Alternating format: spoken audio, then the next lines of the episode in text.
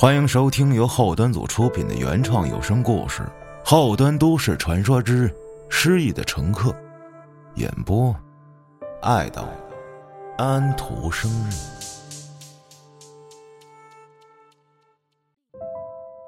大家好，我是后端组伟哥，我是一名出租车司机，也会在网上接单。这次讲的事儿，就是在我一次接单时遇到的。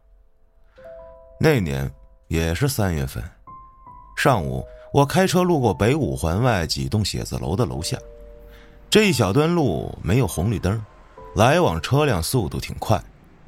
这时，一辆小货车从我旁边鸣笛，就是四米二乘两米的那种小型厢式货车。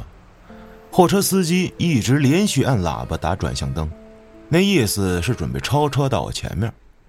这急促的喇叭声透着不耐烦的劲儿。说实话，这挺不讲究的。当时我也没生气，估计是人家赶着送货吧，便自觉放慢了速度。可就当这货车已经超过我，在我前面行驶的时候，却依旧没有减速。与此同时，我眼瞅着从路边写字楼里窜出来一个人，朝着马路就冲了过来。这人跑得太快了，再加上货车的车速，根本就躲不开。一声短促的惨叫与刺耳的刹车声同时响起，那人已被卷入货车车轮下面。货车停稳后，司机哆嗦着从车上下来，看着眼前的一切，顿足捶胸。我放慢车速，缓缓从货车旁边开过，可以清楚的看到，车轮下是一个女孩子，年纪不大，二十多岁的模样，腰腹部已经被车轮碾平。只露出小半截上身还在抽搐着，嘴里涌出大股的鲜血。周围的人渐渐聚拢上来，嚷嚷着让司机赶紧打幺二零。其实，所有人都知道，这女孩救不回来了。一起车祸事故往往伤害的不只是一个人，而是两个家庭。如果双方都慢一点该多好！可惜生活没有如果，旁观者还是要为明天继续奔波。我也驱车离开了。一周后，晚上十一点多，我又经过了这条路，不由自主想起那天的事故以及车轮下的那个女孩，依旧有些唏嘘。人过了四十，不管是否找到生存的意义，大多已经奠定了生活的基调与步伐。但人生的二十多岁，正是有着无限选择和无限可能的年纪。他的离开让他的父母该如何继续生活呀？正想着，看见前面路边林荫下隐约有火光闪动，原来是一个穿着黄色外套的女孩，在那栋发生车祸的写字楼侧面的地上烧着纸钱。北京市从二零一四年就开始宣布禁止一切露天焚烧行为，也包括烧纸钱可在清明节和中元节前后，这种路边烧纸的现象依旧时有发生，只是人们大多会避开主干道，再加上是这种事儿，让城管或者其他执法人员也很为难，因此，除非是在关键场所或者有重大活动的时候，他们也都是睁一只眼闭一只眼。我一琢磨日子，确实快到清明了，可是这半夜烧纸。姑娘胆子挺大呀。离开这里没多久，手机上传来提示，有乘客订单，定位的出发点正巧是刚刚路过的写字楼。我开回去，刚停在路边，一个人拉开后车门上来，竟然是刚才烧纸的那个黄外套女孩。从后视镜里可以看到，女孩二十出头的样子，留着一头及肩短发，身形挺娇小的。脸蛋圆圆的，眼睛圆圆的，只是眼圈特别红肿。订单的目的地在大兴黄村，一北一南，这路程可不近。现在网约车的订单都要求司机不许和乘客过多交流，但那时候还没这么严格。通常远距离路程，我都喜欢多聊几句，既能打发时间，还可以预防犯困。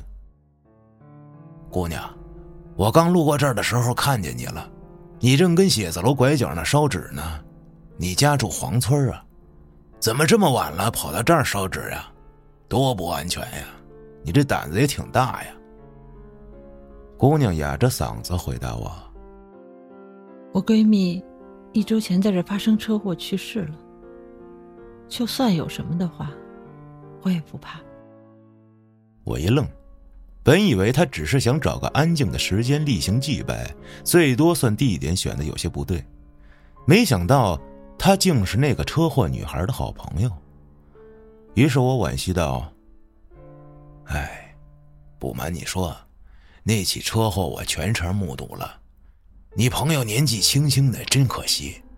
不过人死不能复生，你也要节哀呀。您看见那起车祸了？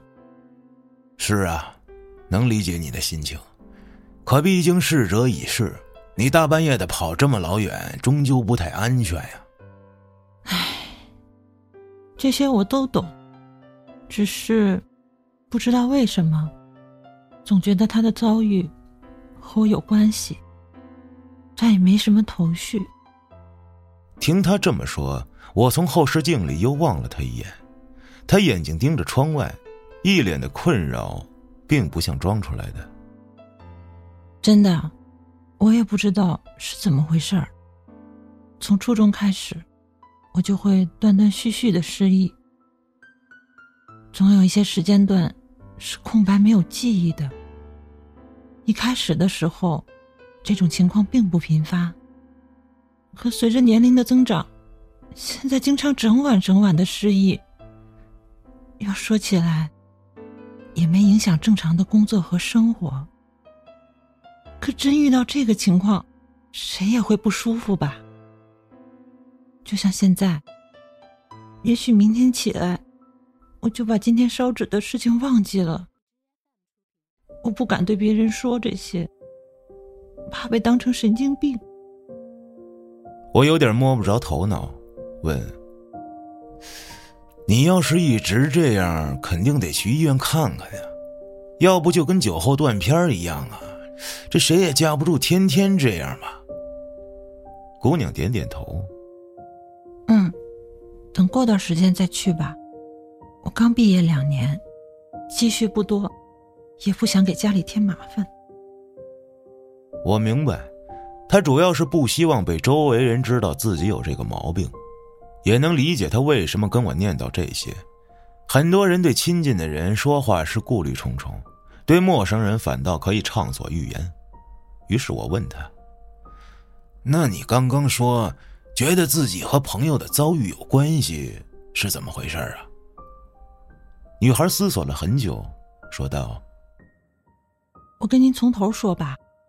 我朋友叫于洋，是我从小一起长大最好的闺蜜。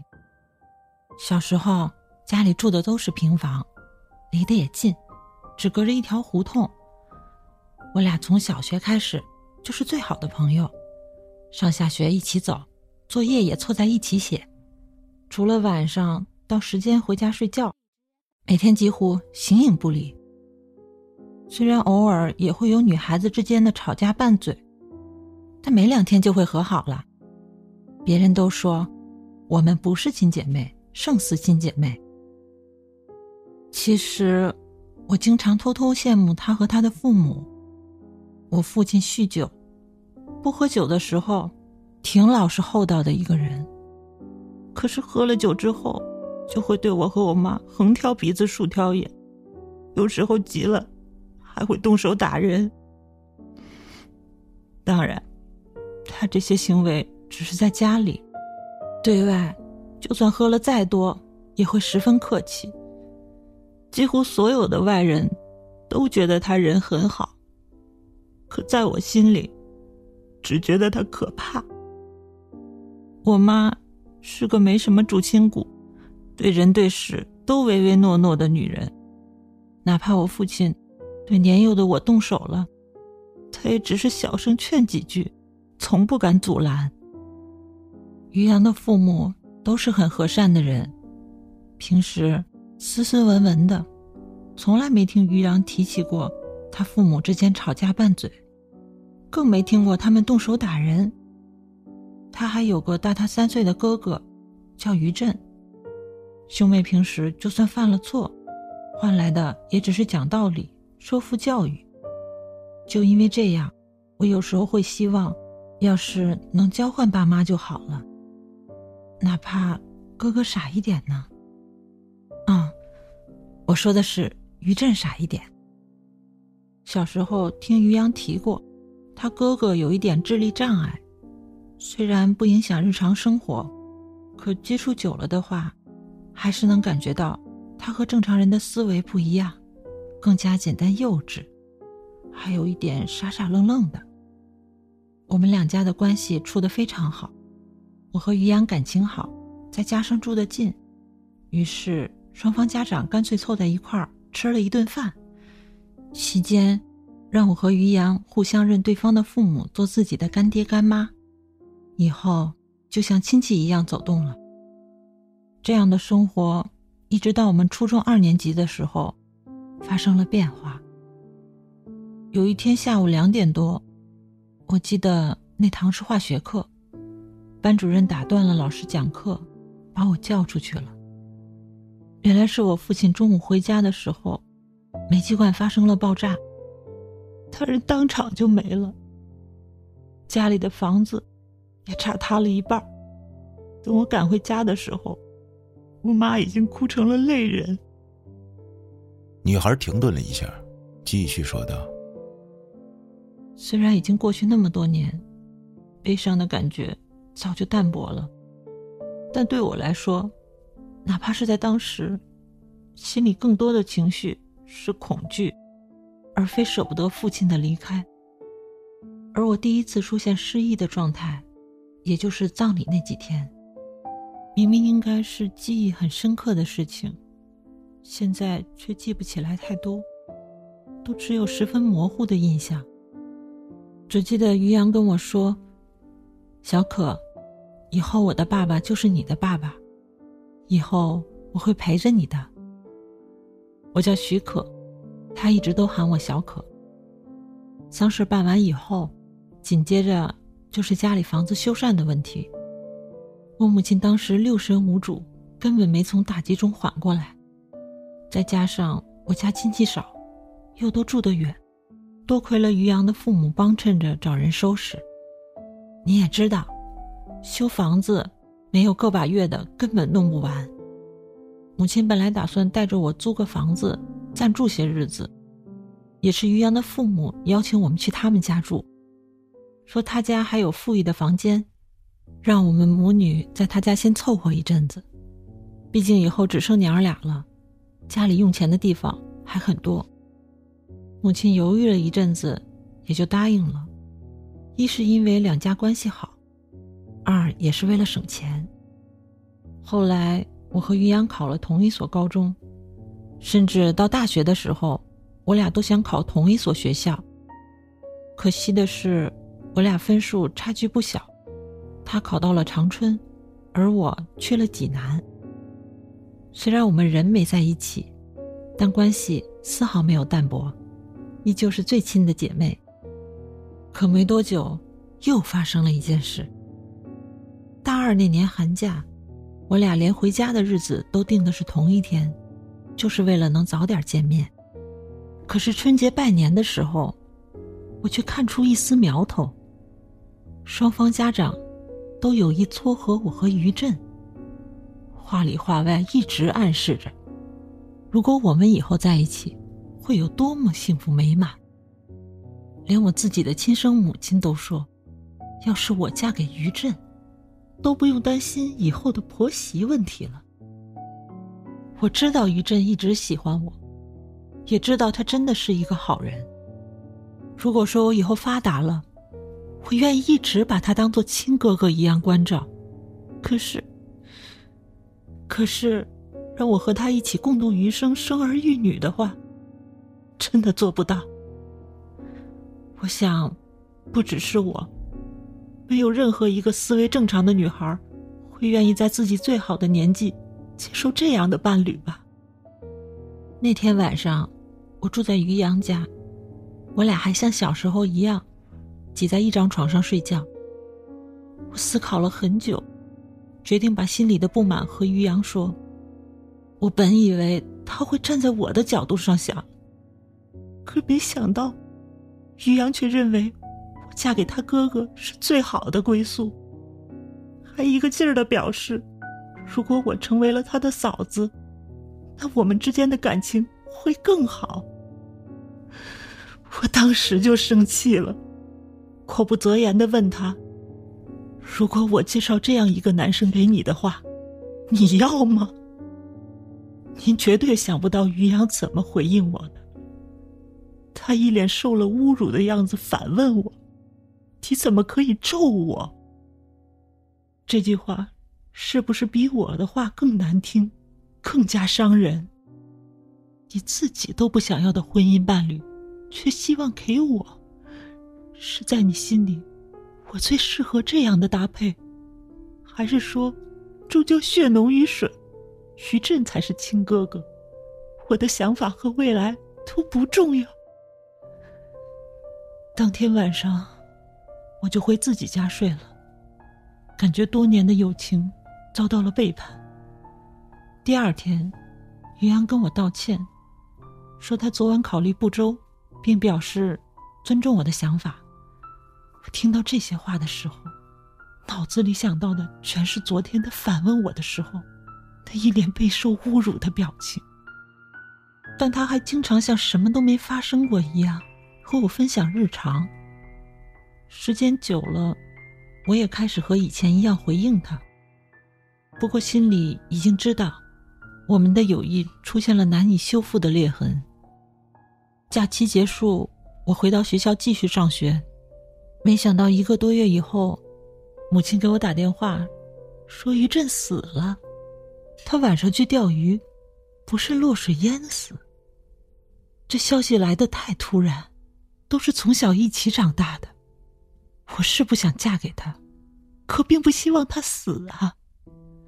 回北京参加葬礼的时候，看到于洋和他父母悲痛不已的模样。本来对于洋仅存的那么一丝不满，也就彻底翻篇了。后来我俩继续完成学业，回到北京找工作，也都挺顺利的。直到上个月，我一个男性朋友突然发来一条视频，问我这是不是我的闺蜜。他从别的地方看到的，觉得和我朋友圈里经常晒的闺蜜很像。他说这个视频已经马赛克过了，原视频。更加露骨直白。我和于洋从小一起长大，一眼就可以确定视频中的女人就是于洋。视频拍的都是于洋在自己的卧室里和一个中年男人在床上的画面。这个视频是由好几段剪辑成的，明显两个人做这种事不止一次。那个男人，我在于洋朋友圈发的公司合影里见过。是他公司的总经理，年纪和他父亲差不多大。我赶紧把这个视频发给于洋，问他怎么回事可是他却说：“怎么回事你自己不清楚吗？”他和别人发生关系，我如何知道怎么回事可等我再想说什么，发现微信已经把我拉黑了，电话也打不通。这次车祸。是因为那个经理的老婆和家人找到公司，把于洋如何勾引已婚男、破坏别人家庭的事情公之于众。他着急从公司跑出来，所以才被车撞到。于洋出车祸的消息传来后，他父亲经受不住打击，直接中风了，现在刚度过危险期，还要继续留院观察。我正听着，这也跟他没关系啊。那姑娘的死虽说可惜，也算是咎由自取。突然，这个叫小可的女孩扑哧一声笑了。本来她就停顿了有一阵儿，此时车里十分安静，这一声笑听起来有些瘆人。我一晃神猛打方向盘，踩刹车停在路边，回头问他：“喂，怎么了，姑娘？这大晚上的？”只见他眉毛高高扬起，嘴里发出一阵咯咯的笑声，本来就红肿的眼睛，此刻更是笑出了眼泪。过了好一会儿，他才说：“没事没事您呀，接着开车。”我这才发动汽车，可他却像完全换了一个人一样，明明人没有变，说话声音也没变，可就是感觉不一样了。我本来就想让于洋社死一下，怎么说我们也是这么多年的好闺蜜，没想到他居然死了。更没想到的是，他父亲对女儿的爱如此真挚，居然可以中风了。我开着车从后视镜里扫了一眼身后这个女孩，这他妈别是鬼上身吧？他这语气哪是说亲近的人啊，就跟看仇人的笑话似的，幸灾乐祸呀。可我更多的是费解，于是追问道。听这意思，他的事儿还真和你有关系。对呀，我早就知道他和那个经理好上了，只是小可不知道。他们的视频也是我偷拍下来发布出去的，等的就是这一天。这招可太损了！现在这女孩子们怎么都这样了？闺蜜之间互相陷害。不过这女孩前言不搭后语的说法弄得我有点懵。我问她：“你不就是小可吗？”我，哼，小可是小可，我是我。小可压根儿不知道在他身上，或者说在我们身上，到底发生过什么。我心里暗自点了点头，哼，是鬼上身。不过我管你是人是鬼，你有冤仇找不着我。那年家里发生煤气爆炸，他们家好心收留我们一个月，再加上之后一直帮衬我们。我母亲一直觉得他们家人真好，直到现在，她也经常念叨要我以后好好孝敬于洋的父母。可她每次这样说的时候。都会让我想起那一个多月里发生的事情，也会让我更加恨他。我几乎听到这女孩咬着后槽牙的声音，更想知道到底是怎么了。姑娘，咱别大喘气呀，你赶紧说，究竟发生什么了？于洋家是前后院，大人住在前院，后院有三间房，于震一间。我和于洋住一间，还有一间小的，是堆放杂物的地方。我和母亲搬过去大概十来天的时候，于洋的母亲带着于洋、于震回外婆家。我当时觉得自己是大姑娘，也没有去找妈妈睡，而是继续睡在于洋的小房间里。睡到半夜的时候，我迷迷糊糊的觉得自己身上好重。还闻到一股很浓的酒臭味儿，那味道太熟悉了。我父亲生前每次喝多了呼出来的，都是这个臭味儿。这个时候，我就已经开始有独立意识，也能感觉到小可在渐渐沉睡。更恐怖的是，我感觉到有手在摸我的身体。等我慌乱的睁开眼睛。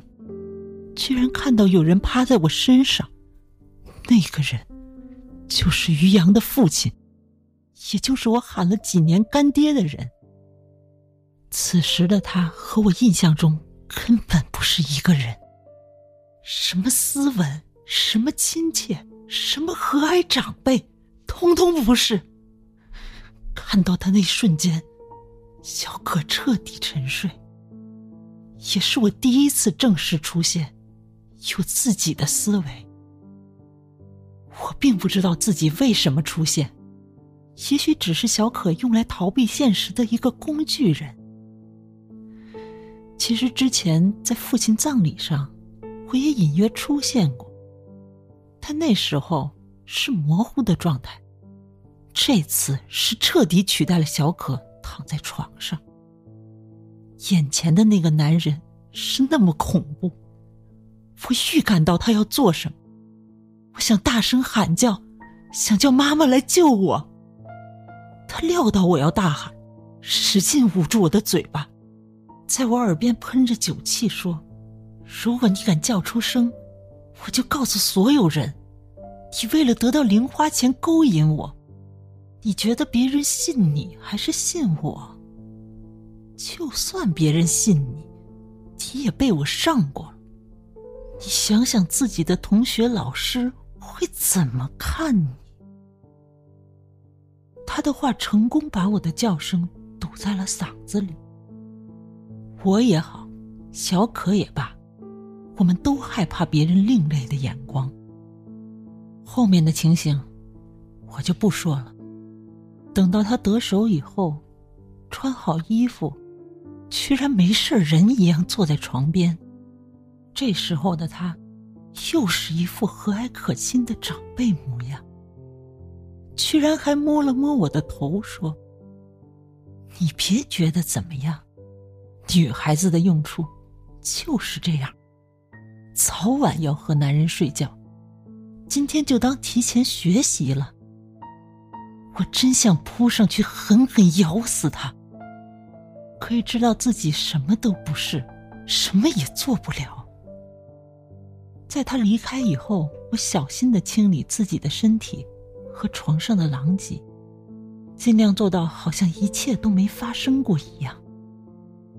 第二天，小可清醒了，他除了身体的不适感，对昨天的记忆仅仅存在于有人压在自己身上。那个人隐约是干爹，他自动把这个画面定义为噩梦，反而内心自责，居然把这么善良的干爹梦成那么恶心的样子。在我有意识之后，就一直把小可当做一个妹妹，她是真的很单纯、很善良。我庆幸他对于被施暴的过程全部不记得，也有一点点不甘心。凭什么他不记得，我却活该承受一切？后来我也想过，难道说这个人渣和亲生女儿也有这种关系吗？还是说，他只是喝醉了犯的错？可单纯喝多了的话，为什么威胁我的语言那么条理清晰？我想过所有和于洋的接触。以及他每次提到父亲的模样，能确定他们只是普通的父女关系。看来在伦理上，他还勉强算个人，只是对待我这种外人，畜生不如。之后那半个多月里，于洋和他母亲总是这样那样的原因被他送到外婆家，然后他就会在晚上摸到我屋里，我根本不敢拒绝。讲到这儿，这女孩又嗤笑了一声，鄙夷的说：“哼，原来干爹这个名词，真的可以变成动词。虽然小可不记得他每次做的这些事情，但是他的潜意识里对继续住在于洋家也开始抵触，总是催母亲监督工人赶工。面对于洋父亲的时候，依旧尊重礼貌。”但却再没喊过“干爹”这个词儿。最主要的，只要是单独面对于洋父亲时，小可都会自动消失，就像进入休眠期一样。随即我就会出现，好像我们大脑里的中控区选择了由我来抵挡一切负能量。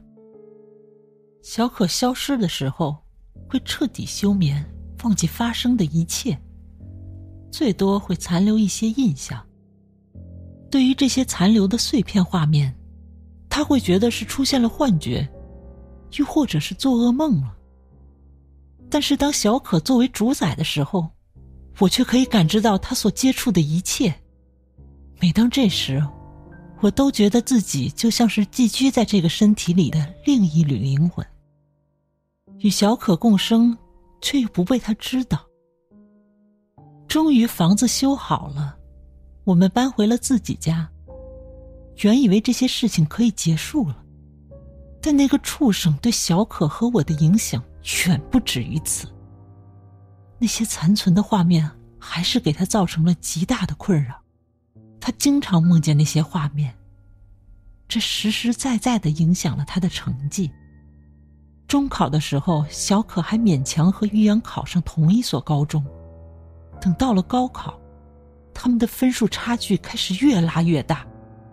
他总是为自己出现的那些羞耻幻觉而产生自责，直到小可去了外地上大学，这种情况才算好些。在这期间，我也渐渐发现自己可以选择出现的时间。也许是因为学业压力繁重，每到晚上，小可的思维放松的时候，我就可以出现。甚至在我意愿强烈的时候，我可以把小可挤走，使他进入休眠状态。大二那年寒假，小可和于洋一起回家过年。自从小可父亲去世后，每年正月初一，两家都是一起吃饭。席间，于洋的母亲突然说：“小可和于震很般配。”当时我能感觉到小可内心所受到的刺激，他几乎是求助一样看着自己的母亲，却没想到连自己的母亲也是同样的意见。这时的小可又躲起来了，我只能苦笑应付。就在饭后去洗碗的时候，于洋的父亲假借帮忙凑上来。他用递碗的动作掩饰着自己的行为，捏了一下我的手，在我耳边喷着酒气说：“小可，你这辈子都是我们家的人。”他喷出来的酒气又让我想起了第一次被欺负的那个夜晚。我当然知道这句话意味着什么，全身一阵恶寒。那天晚上。于洋强烈挽留我和他住在一起的时候，小可才出现。他虽然不知道那个畜生在我耳边说过的话，可对饭桌上的谈话却记得清楚。于是把最后的希望寄托在于洋身上，想知道他怎么看这件事。只要有一个人支持他，他也会更有反抗的动力。可于洋的反应，哼。真的心凉。回到家后，连母亲也劝说，说他知道于震脑子有一点问题，但是第一不影响生活，第二家里这么多年欠他家的人情太多了，第三两家关系好，如果嫁过去，虽然女婿不太如意，可那些别人烦恼的婆媳关系，我都不用担心了，长久看来。是个好的选择。我在小可的身后气得牙痒。我不懂于洋的父母是灌了什么样的迷魂汤，会让母亲觉得于震居然是个好的选择。我承认，于震是个好人，他也只是个好人。先不说什么爱不爱情的，于震傻不傻，但是想到以后嫁到他家。我肯定又要一次次的出来接受那个畜生的对待，想到这些，我就不寒而栗。如果我扛不住了呢？如果我这个意识消失掉，小可是不是要独自面对这些？小可回到大学以后，我决定了，只能牺牲于震。在四月底的一个周末。我代替小可主导了这个身体，偷偷回到北京，给于震发消息，告诉他我回来了，约他一起去钓鱼，嘱咐他不要告诉家里人。我知道于震经常会去钓鱼，但那都是在白天，而且会跟很多人一起去。我用暧昧的语气哄着他，告诉他这是我们第一次约会，隐瞒家长。是因为怕他们知道之后会有压力。于震什么都没怀疑，就答应我了。听他说到这里，我握着方向盘的手不禁一紧，只说了一句：“你没想过这件事儿和这小伙子没有关系吗？”哼，这世界上无辜的人很多，不光于震，我也是。他很听话的，从小到大，只要是小可说的话，他都会听。我们到公园的时候，已经晚上九点多了。于震那天穿了一件蓝色带灰条纹的冲锋衣。我告诉他，大晚上的尽量不要出声，不管发生什么事情，都不许大声说话。他也听话的点点头，还保证一定不会出声。我借口说怕他手机掉到水里，却要过来放在自己的口袋，主要是为了删除聊天记录。我知道他不会游泳，把他推下去之后，于震就像一个小孩呛了几口水之后，就开始重复着扑腾、喝水、扑腾、喝水，最后慢慢沉入水底，看不见了。看着他已经到了这种地步，还听从小可不敢说话的样子，我第一次感知到了愧疚这个情绪。可是，一想到他的父亲，只觉得父债子偿，理所应当。第二天一早，我就赶回了学校。小可平时就是一个比较粗心的人，他也怀疑过自己是否回了北京，做了些什么。但因为这些年常年失忆，也就没细想。主要还是不敢声张，毕竟看医生很贵，比这一两次来回路费贵得多。要是被人知道的话，还会被当成异类。两天后，母亲才打来电话，喊小可回去参加葬礼。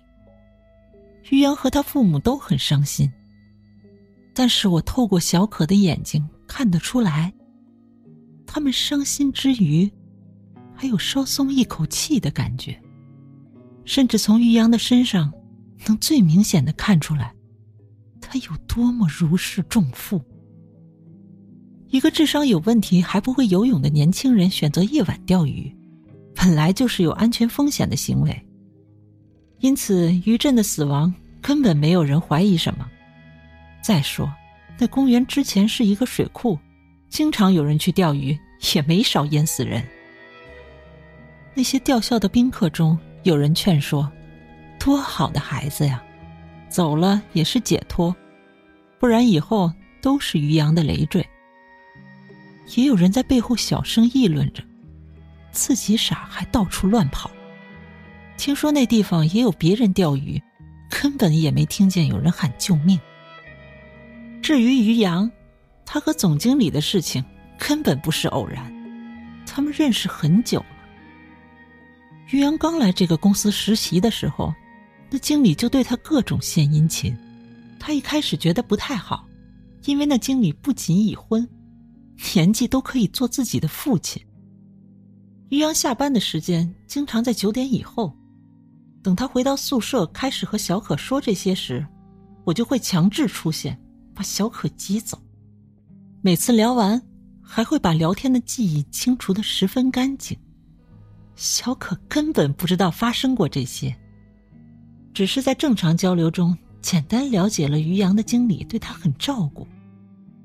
等于洋在公司转正的时候，他已经对这个总经理动心了，觉得他各方面都很好，懂得多，体贴入微，更不是和自己同龄的男生可以比的。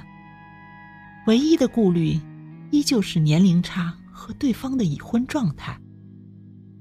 每次他长吁短叹、感慨情路艰难的时候，我就会劝他。要勇敢追求自己想要的爱情，努力追寻自己的幸福。同时，我还告诉于洋，他自己是多么优秀，那经理一定会珍惜他。只要他们在一起，他肯定会和家里的黄脸婆离婚，然后娶她。至于年龄差异，根本不用在意，干爹干妈那么开明，只要以后过得幸福。他们不会说什么的，这种话一次两次不管用，次数多了，于洋也慢慢觉得这些都不是问题了。终于，在那个男人的画饼攻势，再加上我的劝说下，他们在一起了。两人好了一段时间后，我又劝说他和那个男人租个房子，理由很简单。总去酒店容易被他老婆发现取证，不利于他日后离婚的时候财产分割。租个房子既有固定的住所，还能当做提前预习新婚了。当时于洋大呼我聪明，考虑周到。当然，他这时还没对家里公开，只是跟父母说他依旧住在公司的宿舍里。等他乔迁的时候，我送了他一个钢铁侠的手办，还附赠一个带灯的展示盒子。那个展示盒子底部，我请一个男同学帮忙改高了四公分，里面放了摄像头。摄像头的线路和展示盒的线路连到一起，连充电都省了。于洋一直很喜欢钢铁侠，看到之后喜欢的不得了，直接摆在了卧室里。感谢这个摄像头，让我收集了好多视频。不过每隔一段时间要去更换一次存储卡。好在那个经理不来找他的时候，于洋也会偶尔叫我去陪他。折腾这些的机会有很多，在那些视频里，除了于洋和那个男人以外，竟然还有一些意外收获。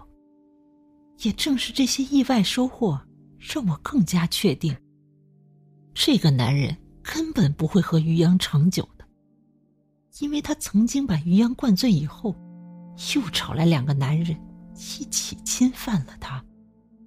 我把这些视频收拢到一起。先是挑选了一些 QQ 群发布，然后发到了于洋最八卦的一个女同事邮箱里。我听于洋提过，那个经理的老婆和这个女同事关系很密切。最后再用小号发在我那个人渣干爹所在的老年骑友群里。他说到这里又停下来了，后视镜中映出他正捂着脸，看不出来是悲是喜。好一会儿。他深吸了一口气，继续说了下去。其实，在发送视频的时候，我可以感受到小可内心的抗拒。我不知道他是否意识到我的行为，他能感觉到，小可心底里并不想害于洋。是因为他们之间的闺蜜情吗？那我又算什么？我明明才是一直在小可身边，替他阻挡一切伤痛的人。不管她是否意识到我的存在，如果她有闺蜜有姐妹，也只能是我。果然，没多久，各种闲言碎语开始流传了，连那个优柔寡断、没什么主意的母亲都打来电话，希望了解一下于洋这些日子都在做些什么。于洋出事那天，经理的老婆带着公公婆婆一起找到公司去了。听于洋的同事说，现场要多难看有多难看。对方一家人站在那里，人家老婆用平板播放着于洋和那个男人的视频，那男人羞愧的哄着自己的老婆和父母，希望他们赶紧回家。于洋则是哭闹着想让那个男人给他一个确切的结果，可换来的只有男人对老婆保证不再犯错误。他老婆连一句话都没对于洋说，一副且行且珍惜的模样，接受着自己男人的道歉，而男人的父母一副居高临下的样子对于洋说，希望他自重，别再破坏别人的家庭。话虽简单，可那场面，于洋比当场被人扒光了都难堪。羞愤之下，从公司跑出去，被车撞死了。这时，女孩的手机响了，她接起电话，所说的每一句都像一个懂事的好女儿。喂，妈，我很快就到家了。什么？干爹又要撞墙自杀？您放心，明天一早我就去医院换您和干妈。妈，你好好劝住干妈，她要是再倒下了，这个家就彻底散了。嗯，嗯，对，一定要打点滴。他不吃饭没有营养，只能打点滴。唉，干爹他们家发生这种事情，我以后一定会好好照顾他的。放下电话，女孩又开始发出刚刚那种得意的笑。哼，他真的好脆弱。刚知道视频的时候，他连问自己女儿的勇气都没有。等于洋死了，他居然直接中风了。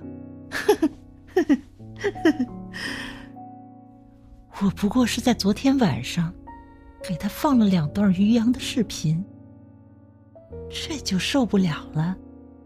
怎么能死呢？居然还是趁我不在家的时候打算自杀！千万不要死呀！他干女儿还要好好孝敬他呢。我会每天给他看于洋和别人的视频，每天把他当年教导我的话转述一次给他。他不是说了吗？女孩子的用处就是这样。哼，哼哼哼哼，哈哈。这时，目的地到了。下车前，女孩伸了一个懒腰，说：“唉，真羡慕小可，不记得就可以有干净的一生了。”他下车后，我看了眼时间，点着一根烟，决定收车回家。人是要为自己的行为付出代价的。可是，当这个代价不是从自己身上讨回的时候，该怎么办呢？付得起吗？他身体里是否有两个人格，我不清楚，但是我知道，他说的其他内容是真的，因为我曾听一位爱钓鱼的朋友提起来过。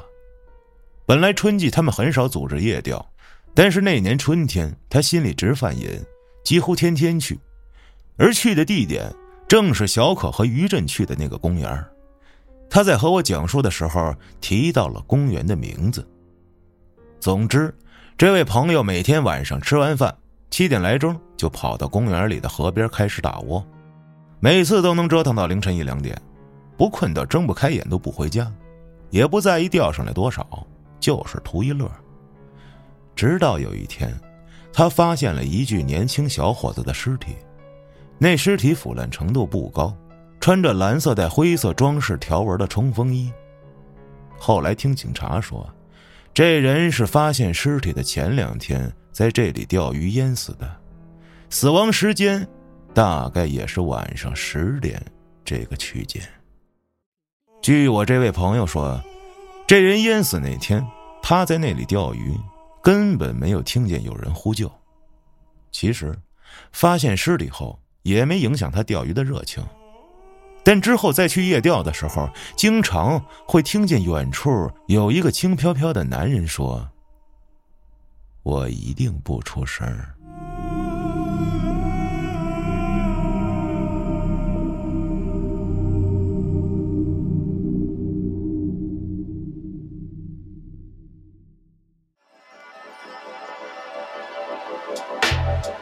您刚才收听的是由后端组出品的原创有声故事《失忆的乘客》，更多精彩内容请关注后端组账号，下期更精彩。